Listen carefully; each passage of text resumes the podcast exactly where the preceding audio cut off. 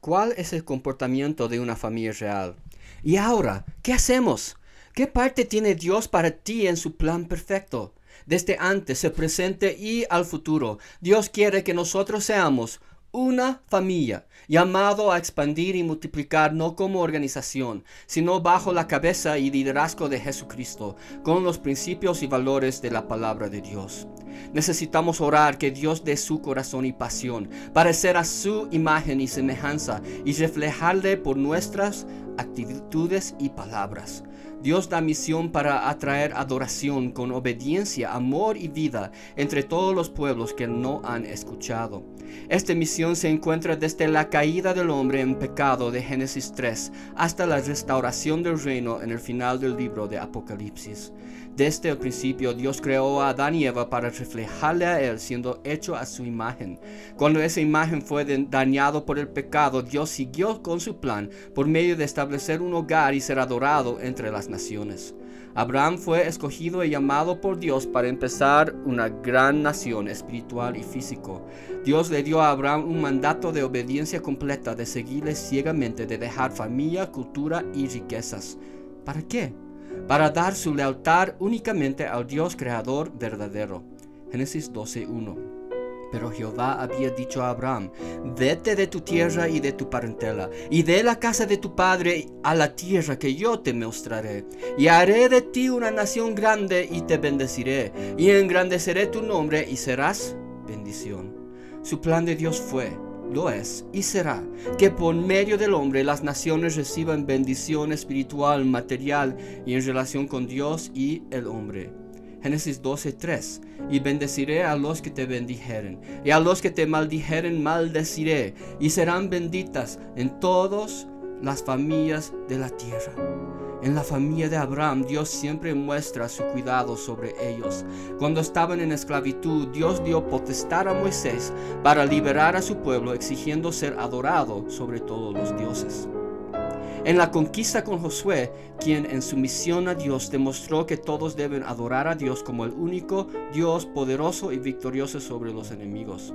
Dios estableció durante el reino de Salomón que su casa es donde las naciones adoran, con todas sus almas, vidas y corazones. Isaías 56, 6 y 7 y Marcos 11, 17 dice, y les enseñaba diciendo, no está escrito, mi casa, casa de oración será, llamado por todas las naciones.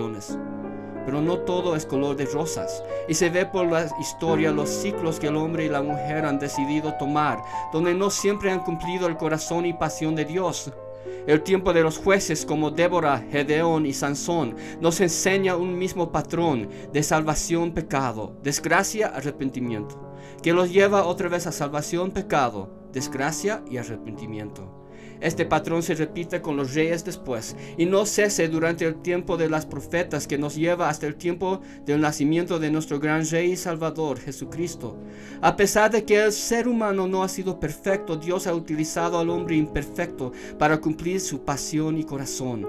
El hombre ha llegado a las naciones en obediencia como cuando las naciones vinieron a Jerusalén a adorar en el templo glorioso y aún por la desobediencia en los cautiverios la gloria de Dios y adoración a su nombre expandió.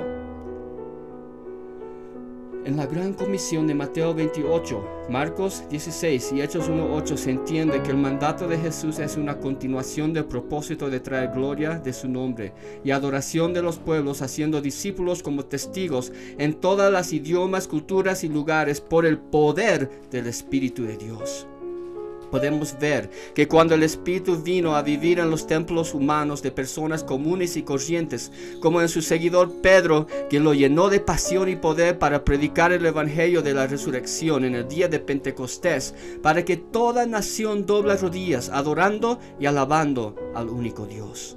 Y Saulo, transformado en Pablo de perseguidor a predicador, herramienta de Dios, para expandir su gloria a todas las etnias en el inmenso reino romano y los doce apóstoles que obedecieron su mandato de ser testigos. Ellos fueron mártires dando sus vidas hasta el fin de la tierra, India, Roma, Europa y África. Ellos proclamaron y dieron sus vidas por obediencia al llamado. Pero, ¿será que la iglesia también ha estado en el mismo ciclo de obediencia a desobediencia que se vio en los reyes? jueces y profetas del Antiguo Testamento? Jesús dijo, de cierto os digo que no pasará esta generación hasta que todo esto acontezca. Marcos 13, 30.